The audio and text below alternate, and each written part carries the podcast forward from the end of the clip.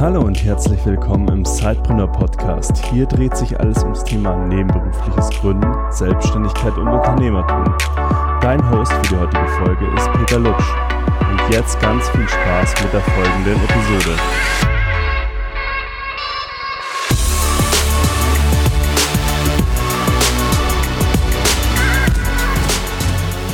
Hallo und herzlich willkommen zu einer neuen Episode des ähm, Sidepreneur Podcast. Wir sind hier heute beim unserem Sidepreneur Meetup, also ihr hört sozusagen äh, aufgezeichnet den Live-Podcast. Ich begrüße heute Dr. Sebastian Pioch. Ich freue mich sehr, dass du da bist und äh, ich würde dich jetzt bitten, dass du vielleicht für den Anfang einfach mal so ein bisschen äh, deine Person erläuterst. Wie bist, was müssen die Leute wissen, äh, wenn sie mehr über Sebastian wissen wollen? Also was, was zeichnet dich so als Person aus?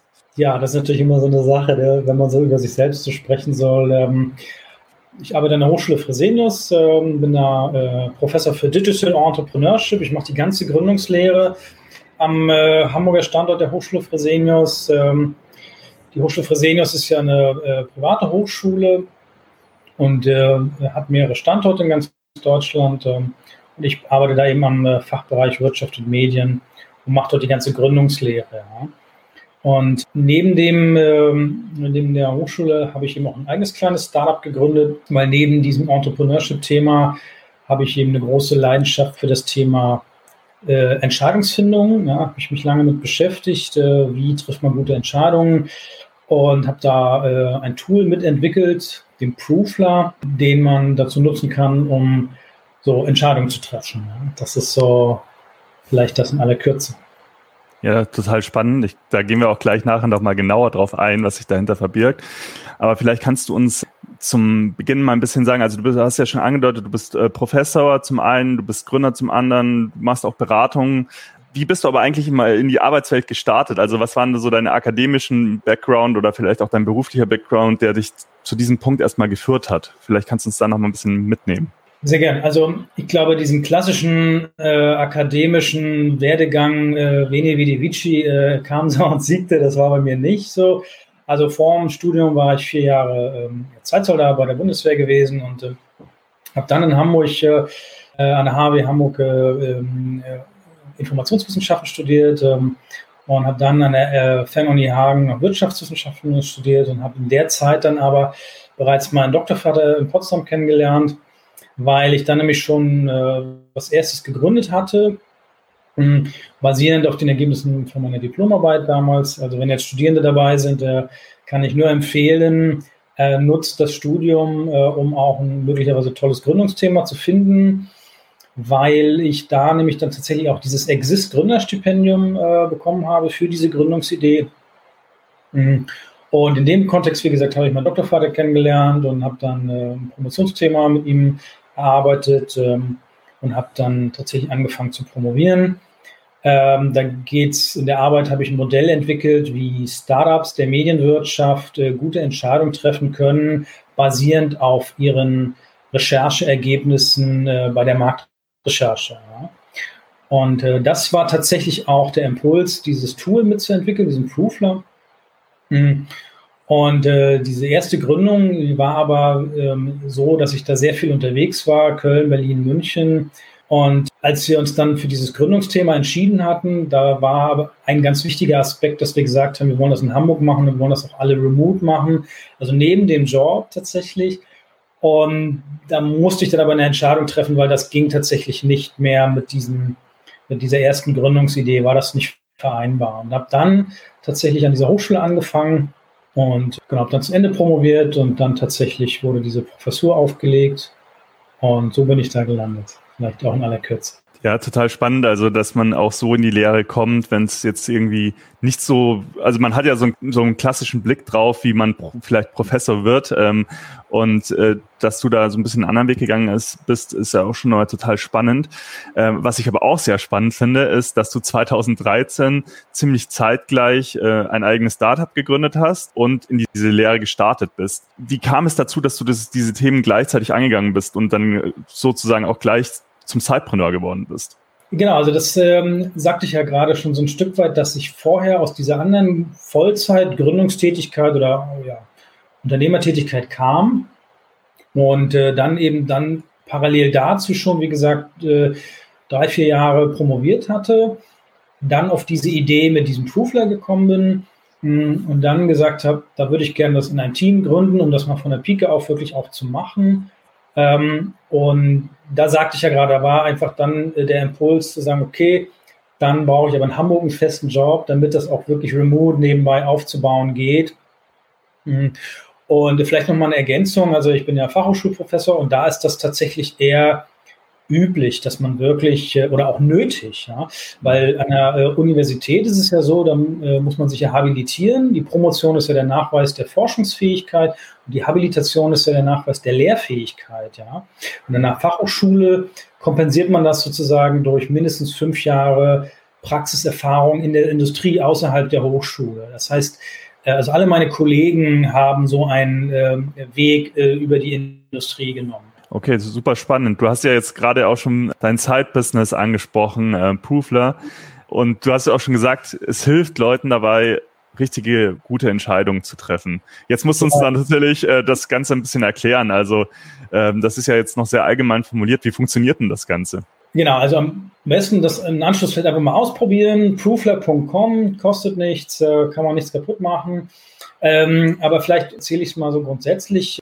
Äh, Entscheidung ist ja nicht gleich Entscheidung. Da wird sehr, sehr viel durcheinander geworfen. Es gibt, wenn man sich so mit Artikeln beschäftigt, fangen viele Artikel über das Thema Entscheidungsfindung so an. Wir treffen, täglich 20.000 Entscheidungen. Ja.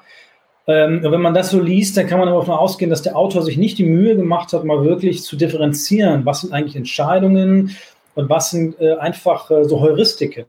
Ja? Also die allermeisten Entscheidungen, die wir so treffen, das sind Heuristiken. Ja? Also mit welchem Bein stehe ich auf, äh, mit Gas, ohne Gas, äh, Tee oder, oder Kaffee. Ja? Das sind ja alles keine richtigen Entscheidungen, die wir, sagen wir mal, äh, ich so eine Fallhöhe zuordne. Ja? Also eine Fallhöhe meine ich immer eine Entscheidung, hm, bei der es um etwas geht. Also zum Beispiel, was soll ich studieren? An welcher Uni soll ich das studieren? Äh, welche Mitbewohner nehmen wir in die WG mit auf? Ähm, keine Ahnung, welche Digitalkamera kaufe ich mir? Ja? Und immer dann, wenn das so Entscheidungen sind, mit denen ich mich inhaltlich nicht sehr gut auskenne und die eine gewisse Bedeutung für mich haben und bei der es möglichst auch viele Optionen gibt, da kann ich den Proofler sehr gut nutzen. Ähm, und der führt mich dann durch einen Prozess, dass ich mir hinsichtlich des Ziels, worum geht es eigentlich bei meiner Entscheidung, nochmal ein bisschen klarer werde. Ähm, da kann ich auch Freunde einladen, die sich mit dem Thema gut auskennen, die vielleicht diese Entscheidung schon mal getroffen haben weil die mir dann zum Beispiel gute äh, Tipps geben können, welche Optionen kommen für dich in Frage, welche Kriterien sollst du vergeben, ja. Naja, und das gebe ich dann alles ein und dann äh, quasi gewichte ich das, ja, wie man das ja so kennt, ja. Also einige Kriterien, machen wir jetzt mal einfach das Autobeispiel, ich will mir jetzt ein Auto kaufen, dann sind mir einige Kriterien wie TÜV, Preis, Kilometer vielleicht wichtiger als hat Anhängerkupplung, Farbe oder sowas, ja. Das mhm. gewichte ich dann und gucke, wie gut trifft das jeweils zu. Und am Ende fragen wir nochmal äh, das Bauchgefühl ab, ja, weil das Bauchgefühl ist auch ein wichtige, wichtiger Parameter, um gute Entscheidungen zu treffen. Und dann berechnet das Tool ähm, äh, so, ein, so, ein, Ranking und dann äh, kann man sich in der Regel gut entscheiden. Ich finde es ganz interessant, dass du jetzt gerade auch nochmal das Bauchgefühl ähm, mit reingebracht hast. Inwiefern äh, wirft das dann vielleicht auch nochmal dieses sachliche, sachliche Scoring, was man davor gemacht hat, äh, über den Haufen? Also, oder wie beeinflusst, kann es das nochmal beeinflussen? Das ist ganz interessant, weil ganz oft ist es ja so, dass bei einigen Entscheidungen sagen wir mal, wir vom Kopf her sehr vernünftig möglicherweise sind und sagen, na ja, ähm, ne, da muss ich auch achten, dass das äh, um beim Auto zu bleiben, dass der wirklich TÜV hat und dass der vielleicht nicht so viele Kilometer gelaufen ist und dann darf auch nicht so teuer sein, ja. Aber gerade äh, die ein oder anderen Männer, die mir hier zuschauen, die können das vielleicht verstehen. Aber wenn das Bauch dann so, das Bauchgefühl so sagt, aber eigentlich möchte ich lieber dieses Auto haben, was, sagen wir mal, diese rationellen, kognitiven Einschätzungen nicht so gut erfüllt, aber einfach so eine Begehrlichkeit erzeugt, dann ähm, ist das sehr, sehr wichtig und das sollte ich auch nicht negieren. Ja. Andersrum, vielleicht nochmal das Beispiel mit dem Mitbewohner oder das kann man sich auch vorstellen äh, beim Recruiting. Da kann es ja sein, dass so ein Bewerber wirklich alle Sachen passen. Der hat die richtige Erfahrung, der hat den richtigen Abschluss, der hat die richtigen Praktika und trotzdem habe ich kein gutes Bauchgefühl, ja. Und dann ist es aber sehr wichtig, das nicht zu negieren, sondern das wirklich mit in diese Entscheidung einfließen zu lassen. Eignet sich so ein Tool, wie du es jetzt mit anbietest, für bestimmte Bereiche im Leben besonders oder ist es eigentlich egal, was für eine Entscheidung zu treffen ist? Also ist es zum Beispiel der Ansatz besser im Business-Kontext zum Beispiel als im privaten Kontext oder gibt es da eigentlich keine Unterschiede, weil die Entscheidungsfindung immer gleich funktioniert für bei den Menschen? Tatsächlich ist es so, also aus informationswissenschaftlicher Sicht ist es egal, ja. Da kann ich es wirklich auf alles anwenden. Nur, äh, es ist ja so, dass das einen gewissen Aufwand bedeutet, ja. Das heißt, wenn ich jetzt zum Beispiel die Entscheidung treffen soll, ich stehe jetzt im Supermarkt und da sind jetzt fünf Weichspüler, äh, für die ich mich entscheiden soll, dann ist der Aufwand sicherlich etwas zu hoch, sagen wir mal, das dann wirklich durchzuführen, ja. Hm. Das heißt, also es sollte idealerweise und am besten eignet sich das Tool eben, und da ist es auch egal, ob es privat oder im beruflichen Kontext ist, ähm, ne, wenn ich mich mit dem Thema nicht gut auskenne, weil es dann automatisch eine äh, ziemlich starke Komplexität annimmt und mir dieser strukturierte Prozess einfach hilft. Mh, hm, wenn es viele Optionen gibt, ja, äh, wenn ich jetzt zum Beispiel nur zwei Optionen habe, dann sollte ich immer versuchen, eine dritte zu finden, weil sonst könnte ich einfach eine Münze werfen. Und dann merke ich häufig unbewusst schon, war das jetzt die richtige Seite, die da entschieden hat oder nicht. Hm, aber ansonsten, äh, gerade bei, wenn man eben vielleicht als Pärchen zu zweit ist und sagt, hey, wir wollen gemeinsam in Urlaub fahren oder wir wollen eine Küche aussuchen oder was, dann ist das auch sehr gut geeignet, um so Konsens zu finden. Und wie ähm, kann man sich dann den Business Case jetzt bei Proofler vorstellen? Also wie verdient ihr Geld? Ähm, wie ist da der Business-Ansatz? Der Business-Ansatz ist der, dass es dann in Kürze eine äh, B2B-Version wirklich geben soll. Für den ähm, äh, ja, Endverbraucher wird das äh, weitestgehend kostenlos bleiben. Und aber im B2B-Bereich, da wollen wir klassischerweise über Lizenzmodelle das äh, vermarkten. Da wird es dann noch ein, zwei zusätzliche Features geben, weil ja gerade auch bei Entscheidungsfindung das Thema Dokumentation eine sehr große Rolle spielt. Weil, wenn wir uns vorstellen, gerade jetzt im Bereich zum Beispiel digitale Transformation, da werden ja tagtäglich sehr viele Entscheidungen getroffen. Und oftmals ähm, ist ja da vor allen Dingen der Aspekt, dass jede Entscheidung nur so gut ist wie die Wahrscheinlichkeit, dass es auch umgesetzt wird. Ja? Mhm. Und deswegen ist da zum Beispiel so ein Tool auch sehr gut geeignet, weil die Leute sehr niederschwellig, sehr früh in diesen Prozess eingebunden werden. Das ist das eine. Und das, das zweite ist, dass oftmals viele Entscheidungen eine Halbwertzeit da teilweise von vielen Monaten haben. Ja, wenn ich mich jetzt zum Beispiel als Chef entscheide, soll ich jetzt meine Führungskräfte zum Scrum Master ausbilden lassen? Ja, könnte das ja so eine Entscheidung ja. sein. Dann ist es ja so, dass ich möglicherweise erst Monate, wenn nicht Jahre später verifizieren kann oder evaluieren kann, war das jetzt eine gute Entscheidung oder nicht.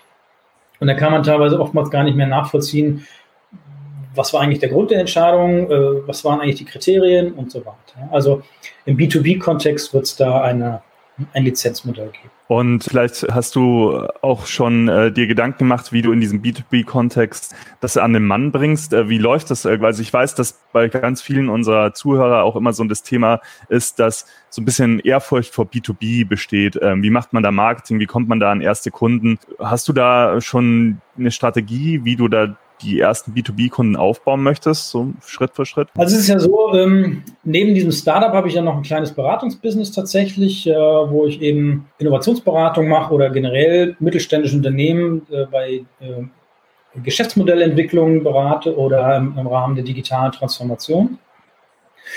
Und das sind natürlich alles potenzielle Kunden genau für dieses Tool. Ähm, und das heißt, da kann man erstmal äh, äh ganz einfachen Einstieg finden. So. Was wir aber machen werden, ist ähm, Webinare anbieten, wie man ohnehin im Business-Kontext gute Entscheidungen trifft. Weil es ist unfassbar erschreckend, dass es gibt nicht nur gar keine schlechten Prozesse, es gibt teilweise überhaupt gar keine Prozesse. Ja? Also da werden wirklich über Sachen entschieden, wo man eigentlich nur den Kopf schütteln kann, äh, wie fahrlässig das teilweise äh, äh, abgeht. Ja? Mhm. Und da wird eben, ist eben der Ansatz, dass wir sagen, guck mal, wir, also klassischerweise nach so einem Reziprozitätsprinzip, ja, wir machen da so ein, äh, erstmal so ein kostenloses Webinar und äh, dass die Leute eben den Nutzen auch hinter der Anwendung verstehen und dann gehen wir davon aus, dass das ähm, ja, auch entsprechend angenommen wird. Und dann gibt es natürlich so klassische Kanäle wie äh, Messen, ne, dass man auf Messen geht, äh, Du, wir haben ja eingangs gesagt, du bist ja nicht nur Unternehmer, sondern du bist ja auch äh, sehr spannend hier für den Podcast, gerade ähm, auch aus dem Grund, dass du dich auch mit Unternehmertum, äh, besser gesagt mit Digital Entrepreneurship, ja auch der, als Professor äh, beschäftigst. Was hat dich denn an, an dem Thema Lehre denn interessiert oder gereizt? Und äh, vielleicht so in der zweiten Frage auch nochmal, Gibt es so häufige Fragen, die an dich als Professor immer wieder äh, herangetragen werden, die, die du so teilen kannst oder die du immer wieder beantworten musst eigentlich? Also das Spannende an meinem Job ist, äh, also was ich, wo ich einfach wirklich wahnsinnig glücklich bin, diesen Job zu haben, ist, äh, ich kann nicht den ganzen Tag Dinge lesen, die ich spannend finde, die mich beschäftigen. Und ich glaube, ein Student ist, glaube ich, heute auch hier. Ähm, und meine Lehre ist immer unglaublich interaktiv. Das heißt, ich versuche selber die Studierenden immer anzuhalten, darüber zu sprechen, was wir gerade behandeln. Weil meine Erfahrung ist einfach die, dass ich die Dinge viel besser verstehe, wenn ich mit anderen darüber rede, wenn ich sie anderen vermitteln kann. Und wenn es mir gelingt, die Sachen einfach zu erklären, dann habe ich es wirklich erst verstanden. Ja? Und das ist äh, tatsächlich bei mir so diese Kernmotivation, dass mich einfach wahnsinnig viele Dinge wirklich interessieren. Im Moment ist einfach unfassbar viel los im, im, im digitalen Bereich, was da alles im Moment äh, los ist. Es gibt so viele spannende Gründungen, und die dann tatsächlich auch in der Lehre immer wieder diskutieren zu können. Dann natürlich auch durch diese Membran der Studierenden da so ein entsprechendes Feedback zu bekommen und zu gucken, okay, wie werden so gewisse Trends wahrgenommen und das zu reflektieren. Cooler Job, mehr kann ich dazu gar nicht sagen. Das ist doch eine coole Aussage auch. Zu dem zweiten Teil der Frage, Gibt es denn so Themen, mit denen die Studenten äh, nach deinen Vorlesungen immer wieder auf dich zukommen, also die sich halt auch wirklich mal für Semester für Semester auch doppeln, ähm, wo du sagst, okay, das sind so die, vielleicht die drei häufigsten Fragen, die an dich herangetragen werden als Professor? Puh, das ist eine gute Frage. Was kommt in der Klausur dran? also, äh, also, tatsächlich ähm, sind da viele Studierende, glaube ich, in so einer ziemlichen Belastungssituation, dass die da einfach wirklich versuchen, ja, das alles zu managen, weil die, die Ansprüche schon sehr hoch sind, weil die Taktung sehr eng ist. Und viele, viele Fragen drehen sich wirklich äh, oftmals um die Prüfungsleistung. Ja. Was für mich einfach so ein Indikator dafür ist, dass da ein sehr hoher Druck ist äh, bei den Studierenden, auch eine große Erwartungshaltung, vielleicht bei den Eltern, vielleicht auch bei, durch viel Halbwissen, was da draußen existiert, äh, so nach dem Motto, es könnte ja schlimm sein, wenn man nicht in der Regelstudienzeit fertig wird, was völliger Quatsch ist übrigens. Ja, im Gegenteil, die Unternehmen äh, würden immer wieder eher empfehlen, nochmal ein Semester ranzuhängen, mh, äh, als jetzt da so, so, so schnell durchzurocken. Zu, zu. Aber die haben vielleicht gut reden, weil wir haben ja, wie gesagt, ein bezahltes Studium und äh, das ne, muss am Ende des Tages auch bezahlt werden. So. Aber so die eine inhaltliche Frage, sagen wir mal, was das Entrepreneurship-Thema angeht, die kommt da eigentlich nicht. Nee. Okay. Also ich habe ja das erste Mal gegründet, als ich noch zur Schule gegangen bin, also während des äh, während der 13. Klasse damals noch und ähm, habe mich natürlich dann auch schon beschäftigt mit den Themen äh, Unternehmertum, fand es auch immer spannend. Damals war das Studienangebot aber noch sehr überschaubar, was so Richtung Entrepreneurship gegangen ist, also wirklich, dass man das halt auch studieren konnte. Wie siehst du da die Entwicklung? Ähm, hat sich da in Deutschland generell etwas getan und ist es denn auch so, dass die, ja, die Studenten, die diesen Studiengang äh, besuchen, dann auch wirklich äh, in die Gründung wollen oder gehen die dann in einen ganz anderen Bereich? Wie ist da so deine Wahrnehmung? Also ich muss vielleicht dazu sagen, die Studierende, die, sagen wir mal, mein, äh, äh meine Seminare hören, die studieren ja nicht explizit Entrepreneurship, sondern die studieren äh, Master für Finance oder die studieren klassisch BWL. Ähm, und da ist das ein Modul innerhalb des Studiums. Mhm. Ja.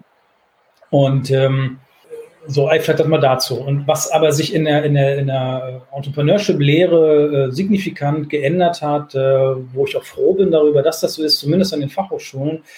Also ich weiß zum Beispiel, Kollege Kollmann äh, aus Essen, der ist da auch sehr, sehr innovativ unterwegs, aber ich kenne teilweise noch Skripte, wo es dann wirklich noch so um ganz altbackene äh, Gründung äh, geht, die nicht mehr wirklich repräsentativ sind, gerade mit diesen neuen innovativen Ideen, wo, sagen wir mal, das Geschäftsmodell überhaupt nicht klar ist, wo man wirklich agil, iterativ vorgehen muss.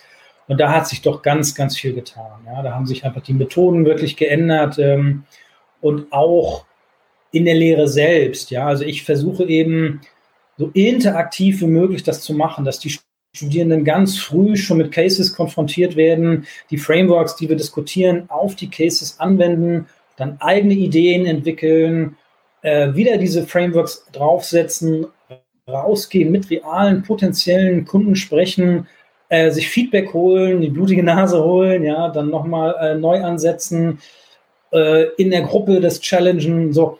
Und das gab es an keiner Uni, ja, vor zehn Jahren. Da hat man sich die, die, die Folien angehört äh, mit seinen 300, 400 Kommilitonen im Hörsaal. Ähm, ähm, so, und dann, dann wurde dafür eine Klausur gelernt, ja. Kirzner, Schumpeter, ähm, Knight, so, die klassischen äh, äh, Wirtschaftswissenschaftler zu dem Bereich und das war's dann. Ja. Und das ist natürlich, da glaube ich dann schon, dass es da das ein oder andere Erwachen gab, wenn man dann rauskam in die Wirtschaft und festgestellt hat, hoppla, das ist ja schon nochmal ein anderer Schnack hier.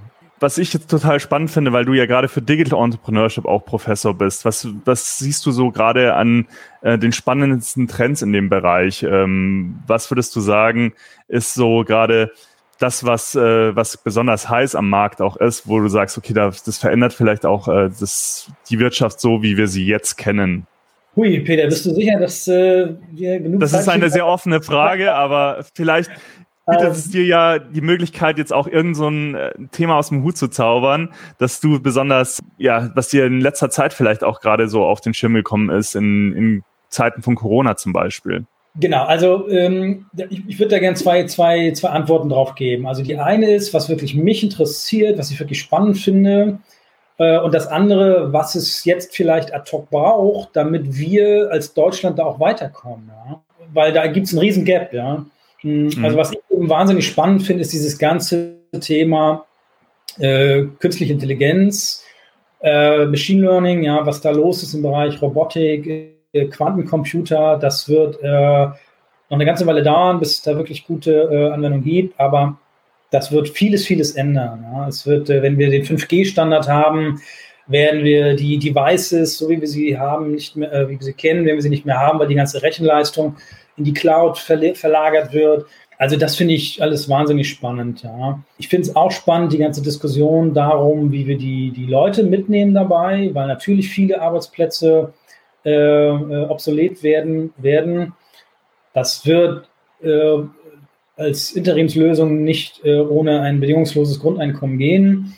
Hm, aber ähm, da wird einfach ganz viel äh, äh, zu tun sein. Und interessanterweise ähm, sind die größten Herausforderungen im Bereich der Digitalisierung gar nicht digitaler Natur, sondern wieder mal menschlicher Natur. Ja, wir müssen den Leuten die Angst nehmen, dass sie sich darauf einlassen. Ähm, und das ist viel tiefgreifender als tatsächlich, sagen wir mal, die, die technologischen Anforderungen. So, und interessanterweise ähm, ist ja jetzt die Frage, okay, wie kommt man dahin? Was, was, was kann man eigentlich tun? Was hat man durch Corona auch gelernt? Ähm, die Verena Pausner hat ja gerade ein Buch geschrieben, Das neue Land, hm, wo sie in so einer Brandrede in verschiedenen Kapiteln sagt, was man dann jetzt doch Neues machen müsste. Und eine Empfehlung von ihr lautet doch allen Ernstes, man könnte doch jetzt endlich mal alle Leute, alle Arbeitnehmerinnen und Arbeitnehmer mit einer E-Mail ausstatten. So, jetzt kann man darüber schmunzeln und sagen, naja, das ist ja nun wahnsinnig innovativ, aber sie hat recht. Weil tatsächlich äh, hat eben genau Corona jetzt mal äh, offengelegt, was hier eigentlich los ist in Deutschland. Ja? Und von wegen Glasfasernetz, da sind wir ganz, ganz lange von, von entfernt. Wir müssen erst noch mal ganz, ganz weit zurück zu solch grundlegenden Dingen. Die ganzen Lehrer, die Handwerker, ja, die müssen alle erstmal eine E-Mail haben, so, so traurig das klingt. Und da äh, äh ja, ist noch viel, viel zu tun. Okay, also wir sehen, man muss äh, nach wie vor auch sehr viel Grundlagenarbeit machen, äh, um sich dann vielleicht auch so Themen wie KI annähern zu können, auch in, in, äh, ja, in der Gesellschaft.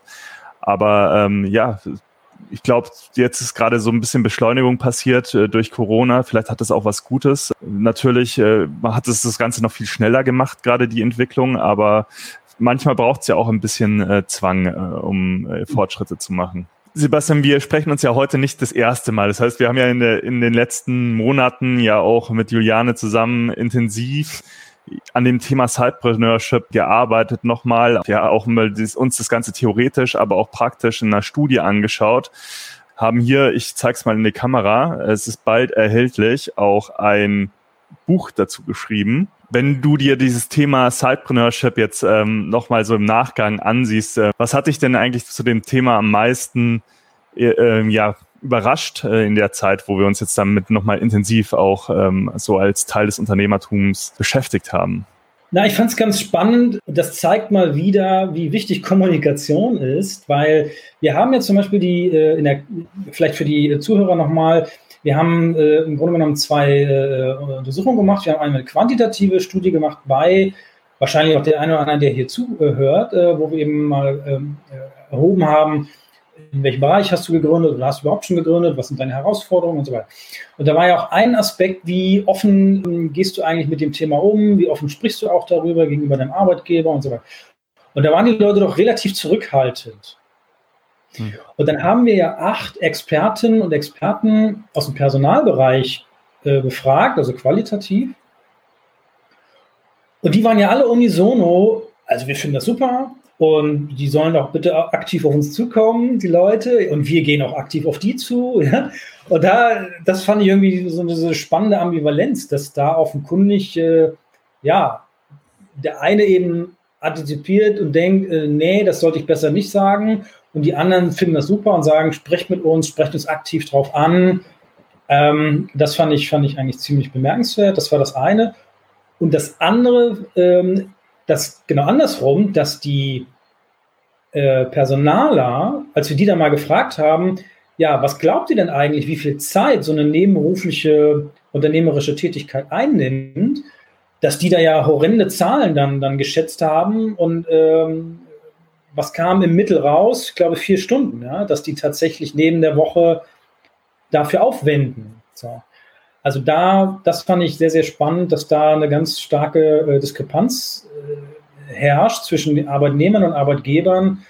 Und da kann nur wieder mal die Empfehlung lauten, äh, Dialog, ja, also redet miteinander, Transparenz, geht da offen miteinander um. Ja, ich, für mich verbergen sich da ganz, ganz viele Chancen, also auch wieder da, bilateral, ja, weil die Arbeitnehmer natürlich äh, oftmals ähm, einen Job haben, tatsächlich einen Job, keinen Beruf oder womöglich keine Berufung, wo sie sagen, okay, wir haben Familie, wir müssen ein Haus bezahlen, wir müssen arbeiten, aber tatsächlich ist es das so, dass ich mich eigentlich die ganze Woche Montag auf Freitag freue. Und damit ich das so ein bisschen aushalte, habe ich eben noch einen Job, so ein Herzensprojekt, ähm, wo meine Leidenschaft ist, wo ich mich total mit identifizieren kann. Ja. Und, und das ist etwas, was die Unternehmen definitiv fördern sollten. Das, ähm, da täten sie gut dran. Mhm. Absolut. Und äh, ich bin auch echt froh, dass wir diesen, äh, diesen Weg gegangen sind und da auch mal ein bisschen äh, mehr Klarheit reingebracht haben, einfach mit Datenlage auch, mit unserer Umfrage, wo ja auch viele äh, aus unserer äh, Community beigetragen haben mit, mit ihren Antworten um einfach auch mal zu zeigen, was ist, äh, was verbirgt sich eigentlich hinter Sidepreneurship, ähm, wie ist das Ganze ausgestaltet, welche Vorteile hat es vor allem auch nochmal, aber vielleicht auch, wo liegen gerade aktuell Probleme ähm, mhm. und das nochmal kompakt zusammengefasst haben. Genau, äh, das äh, war auf jeden Fall auch für mich und Juliane äh, nochmal sehr spannend, das auch nochmal so aufzubereiten, ähm, weil wir ja vieles ganz einfach aus der Praxis bisher gemacht haben. Und diese ähm, Community-Arbeit, die wir eben mit Zeitpreneur machen, äh, ja sehr an den an den Mitgliedern ausgerichtet haben und das höchste Zeit wurde, dass wir da auch mal mehr für das Thema tun noch in der Öffentlichkeit und da auch mal rausgehen äh, an Arbeitgeber und äh, eben auch vielleicht auch politische Entscheider. Genau, äh, aber du bist, apropos Buch, du bist ja sehr umtriebig, dass du schreibst ja nicht nur ein Buch, du schreibst ja gleich mehrere Bücher sozusagen zeitgleich. Und so ist es auch gekommen, dass du jetzt am 7. Oktober dein ähm, neues Buch Startup Skills ähm, rausbringst. Und der Anspruch war ja auch so ein bisschen zu sagen, es fehlt so ein Guide ähm, für Entrepreneure und Querdenker. Ähm, aber vielleicht kannst du uns da selber nochmal genau sagen, was war denn eigentlich so der Hintergrund, dass du dieses Buch geschrieben hast? Was war die Idee dahinter? Ja, das war, also da bin ich wirklich sehr froh drüber, dass das jetzt tatsächlich erscheint, äh, weil das war echt viel Arbeit. Das habe ich irgendwie tatsächlich auch, äh, oder haben wir beide unterschätzt. Ich habe es ja nicht allein geschrieben, sondern äh, mit dem Hauke Windmüller zusammen. Mhm. Ähm, der Hauke Windmüller ist einer der Gründer des äh, Startups Familonet Und äh, die wurden äh, vor zwei Jahren, meine ich, von Movil übernommen. Und den Hauke und seine Mitstreiter, die hatte ich seit Jahren immer wieder in meine Vorlesungen eingeladen. Ja, das sind äh, wirklich coole Jungs und äh, die haben uns viel mit Case Studies versorgt in der Lehre und äh, wir haben sie wiederum mit äh, Erhebung äh, versorgt. Das heißt, ich kannte die ganze Geschichte. Und es gibt ein Buch, was ich auch empfehlen kann, äh, von dem Peter Thiel, From Zero to One. Und das ist sozusagen so ein Mitschnitt äh, von seinen Vorlesungen in Stanford in so einem Masterkurs. Und da habe ich gedacht, Mensch, das wäre doch irgendwie eine coole Idee, wenn der Hauke und ich so eine Art Kamingespräch führen, so in mehreren Sessions entlang von meinem Curriculum und ich dann mal so sage, okay, äh, für Ideenfindung gibt es diese, jene Frameworks. Zum Thema äh, Geschäftsmodellentwicklung gibt es dies und jenes. Zum Thema Marktrecherche so und so, ja.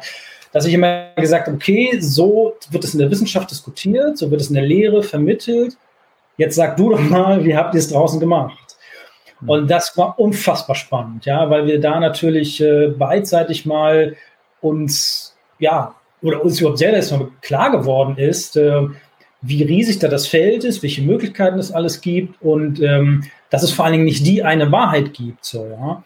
Und, ähm, und das fanden, fanden wir ganz, ganz spannend. Und äh, dadurch, dass wir es aber eben immer auf Anschluss geschrieben haben, also wir haben es wirklich so geschrieben, als würden wir uns so darüber unterhalten. Ja. Und das war aber sehr, sehr aufwendig, muss ich wirklich sagen. Gott sei Dank gab es Corona, muss ich gestehen, weil dadurch einfach hier und da doch noch ein bisschen mehr Zeit frei war. Und wir haben dann zu jedem Kapitel, es gibt insgesamt sieben Kapitel, haben wir bekannte Gründerinnen und Gründer auch nochmal nach so einer jeweiligen Anekdote genau zu diesem Thema äh, gefragt. Also Leute wie Tarek Müller, Lea Sophie Kramer, äh, Philipp Westermeier, ja, also da sind wirklich viele tolle, spannende Gründer dabei. Peter, du auch. Ja, ja äh, möchte ich, du warst auch so äh, cool, hast uns da äh, Antwort gegeben, ja. Ähm, und das macht es natürlich nochmal viel plastischer, um die andere Kernaussage nochmal zu, zu, zu verstehen. Ja, sehr gut. Da haben wir jetzt schon zwei Empfehlungen zum Lesen in nächster Zeit. Also ähm, ich freue mich auch schon sehr auf dein Buch Startup Skills. Ähm, das Buch Sidepreneurship ähm, ist auch äh, jetzt demnächst, äh, wir haben gerade vorher nochmal drüber gesprochen, ich glaube, es ist äh, jetzt demnächst bestellbar. Äh, wir haben unsere Autorenexemplare auf jeden Fall schon mal erhalten. Äh, Startup Skills kommt am 7. Oktober in den Handel und äh, ja, da auch unbedingt nochmal eine Empfehlung meinerseits. Und ich bin natürlich geehrt, dass ich da auch einen kleinen Teil einnehmen darf in dem Buch. Lass uns nochmal zum Abschluss von meinen Fragen, weil nachher haben ja auch noch die Zuhörer, die jetzt hier live dabei sind, äh, die Möglichkeit, dir Fragen zu stellen. Würde ich dir gerne noch zwei äh, praxisnahe Erfahrungen aus, aus deiner Einschätzung nochmal stellen. Und zwar, das erste Thema ist so ein bisschen das Zeitmanagement. Du, wir haben ja gesagt, du hast verschiedene Hüte auf, als Gründer, als Professor, als Berater. Wie organisierst du dich? Wie kriegst du das alles unter einen Hut? Gibt es da irgendwie Tools, die du nutzt? Gibt es da irgendwie Tipps für die Sidepreneur da draußen? Also ich muss ja gestehen, ich bin ja durch eine harte Schule gegangen. Ich habe ja ähm, als externer Doktorand äh, promoviert, ja, und das ist etwas, wo man einfach einen Weg finden muss, ja, weil man man kann da einfach sich nicht mal eben hinsetzen so äh, Samstagnachmittag oder so und schreibt da mal so zwei Stunden. Das heißt, da habe ich eigentlich äh, wirklich über mehrere Jahre meinen Urlaub immer dafür auch aufgewendet. So. Und das heißt, also ein Aspekt ist wirklich diese Dinge, die ich da mache nebenbei, empfinde ich halt nicht als Arbeit, sondern ich finde das wirklich spannend, ja. Und es ist wirklich so, wenn ich am Wochenende irgendwo hinfahre oder, oder auch abends mal, ähm, dann lese ich die Dinge oder, oder schreibe was dazu, weil ich es wirklich spannend finde, ja. Und äh, deswegen äh, ist das diese, dieses, es ist ja dieses klassische Work-Life-Blending, das geht halt wirklich stark ineinander über. Für mal sagen, das ist so ein Aspekt. Ja. Ähm, das Zweite ist, dass ähm, dadurch, dass äh, äh, es ja bei mir im Jahr immer diese Wellen gibt zwischen den Semestern, das heißt, ich habe ja diese Vorlesungszeit, da muss ich gestehen, da komme ich wirklich kaum zu äh, anderen Sachen. Vielleicht mal ein Vortrag hier oder mal ein Workshop da.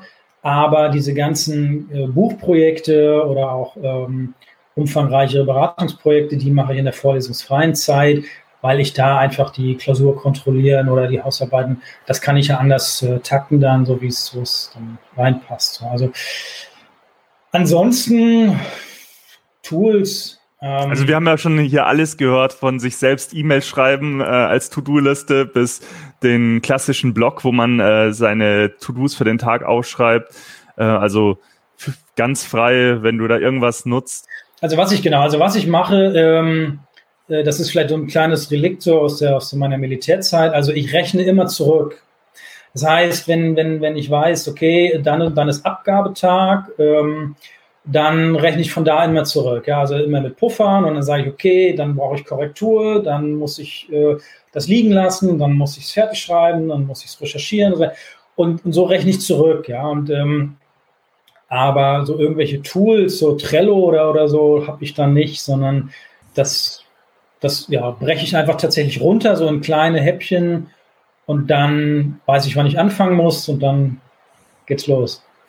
Sehr gut. Und natürlich darf die Frage jetzt auch nicht fehlen, äh, weil du ja quasi Theorie und Praxis jetzt bündelst. Wenn du jetzt einem Gründer nur einen Tipp mit auf den Weg gehen könntest oder einem Gründungsinteressierten, welcher Tipp wäre das? Ja, das ist natürlich die Gretchenfrage. Ne? Ähm, aber tatsächlich wäre das, finde dein Ikigai. Mhm. Ähm, also Ikigai ist so eine japanische Methode, ähm, um tatsächlich so dieses Thema Work und Life zusammenzubringen. Weil ganz oft ist es so, dass es Gründungsideen gibt, die mir zwar Freude bereiten, aber die funktionieren nicht. Oder damit verdiene ich kein Geld. Oder ich verdiene damit Geld, aber das langweilt mich. Ja. Und idealerweise bringt man das alles zusammen. Das heißt, es ist eine Idee, die mich wirklich fasziniert, wo ich echt das Gefühl habe, das fühlt sich nicht für Arbeit an, das fühlt sich nicht nach Arbeit an. Das ist der Grund, warum ich morgens aus dem Bett komme. Und es löst ein Problem, das heißt, die Leute wollen es haben und sie sind auch bereit, dafür Geld zu zahlen. Wenn ich das finde, brauche ich nicht mehr arbeiten und ich brauche eigentlich auch kein Marketing machen. Hm. Und deswegen würde ich da wirklich die Extrameile gehen und mir da viel, viel Zeit nehmen, sowas zu finden. Ja. Und weil wenn man das gefunden hat, dann äh, werden sich alle Probleme lösen lassen. Ja. Ja, das ist doch schon mal, also Ikigai haben wir ja auch äh, im, im Buch nochmal thematisiert und ich glaube, es ist sogar in beiden Büchern thematisiert, wenn ich, äh, wenn ich das richtig äh, mitbekommen habe. Ja. Äh, also ganz wichtiges Thema, ähm, haben wir auch oft das Thema in der Community. Also wer sich das noch nicht angeschaut hat, äh, unbedingt mal anschauen. Ja, zum Abschluss meiner Fragen, ähm, Bastian, wie kann man dich erreichen für Rückfragen? Gibt es ja irgendwie eine bevorzugte äh, Social Media Kanal zum Beispiel oder ähm, wie kann man mehr noch mit dir in Austausch kommen im Nachgang?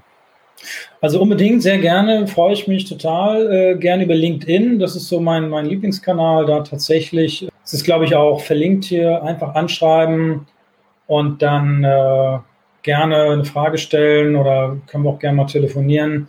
Gerne mit ein klein wenig Geduld. Im Moment ist einfach sehr viel los wegen des Semesterstarts, aber LinkedIn ist da perfekt. Perfekt. Ja, also dann würde ich sagen, das war es erstmal von meinen Fragen. Jetzt habt ihr natürlich noch die Möglichkeit, ähm, den Sebastian auch zu löchern. Und äh, dafür einfach bitte die Fragen kurz in den Chat äh, eingeben. Ich lese sie dann vor. Und dann äh, ist sicherlich äh, Sebastian äh, bereit, auch nochmal auf die Fragen einzugehen. Ähm, ich sehe ich scroll da mal ganz kurz durch, ob da schon mal eine Frage gekommen ist. Genau, die Annemarie fragt, ähm, kann kann Sebastian eventuell auch ein paar Beispiele für moderne Gründungen geben? Also ich weiß, wir haben ja kurz schon drüber gesprochen, ähm, was du jetzt gerade so an, an Trends siehst. Vielleicht können wir es ja so machen, dass äh, ist dir irgendeine Gründung in den letzten zwei Monaten im Kopf geblieben, die du gesagt hast, boah, das, äh, das ist eine super spannende Gründung, damit wir das konkreter machen?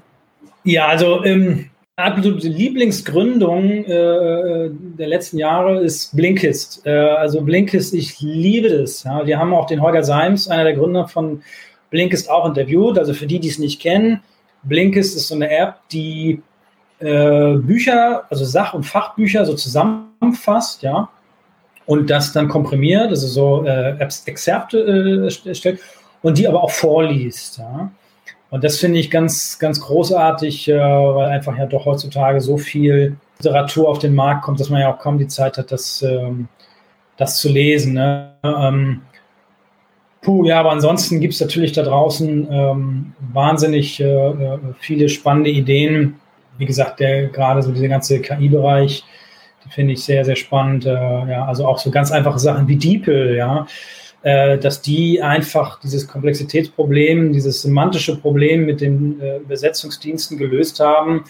indem sie einfach gesagt haben, hier, wir gucken mal, das, was der Mensch dort übersetzt haben möchte, wurde das irgendwann schon mal von einem Native Speaker auf der Sprache äh, übersetzt und ähm, dann haben wir so einen Machine Learning Ansatz darauf gesetzt. Ja, das ist, finde ich, super cool, weil es einfach so eine schöne, einfache Idee ist äh, unter Nutzung moderner Technologien. Karl fragt, hast du Proofler nach dem Lean Startup Prinzip in Interaktion mit Kundenfeedback aufgebaut? Ja und nein. ähm, das ist eine sehr gute Frage. Ähm, also zu Beginn, anders gesagt, wir haben sehr, sehr stark pivotiert ähm, zu Beginn. Also pivotiert meint, wir haben das Angebot sehr stark angepasst. Aber initial gar nicht äh, aufgrund von Kundenfeedback, weil so weit kamen wir gar nicht, sondern ähm, wir mussten uns eingestehen, dass wir mit unseren beschränkten zeitlichen Ressourcen das gar nicht schaffen, das MVP, also den Prototyp, so zu bauen, wie wir wollen, dass er funktioniert. Das heißt, wir mussten da sehr früh sehr starke Abstriche machen. Ja. Und als wir dann gesagt haben, okay, wo ist der, der Nutzen aller Wahrscheinlichkeit am größten und der Aufwand am überschaubarsten, haben wir uns für den Bereich der Entscheidungsfindung auseinandergesetzt, äh, beschäftigt.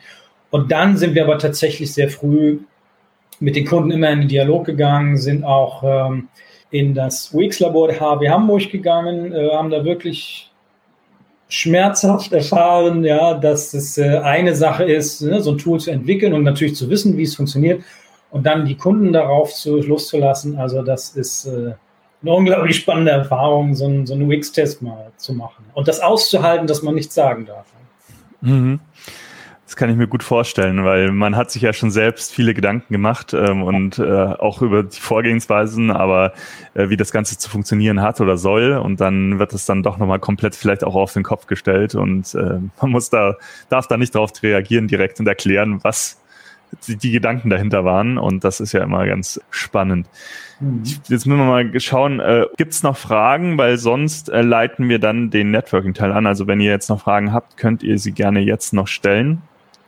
Also scheinen keine Fragen mehr erstmal da zu sein. Was mir jetzt nochmal bleibt, äh, Sebastian, vielen Dank erstmal für deinen äh, wertvollen Input. Ich glaube, da war echt viel Spannendes dabei und ich fand es auch super äh, interessant, das auch nochmal so aus so zwei Perspektiven bei dir zu sehen, wirklich äh, als Sidepreneur, der das Ganze in der Praxis umsetzt, aber auch wirklich natürlich ein Fachmann im Bereich Entrepreneurship ist und das auch aus der Theorie natürlich sehr gut kennt.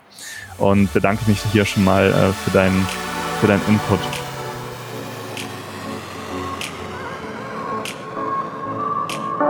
Du willst noch mehr Tipps, Tricks und dich mit anderen Zeitpreneuren vernetzen? Dann komm doch einfach in unsere Facebook-Community. Den Link dazu findest du in den Show Notes.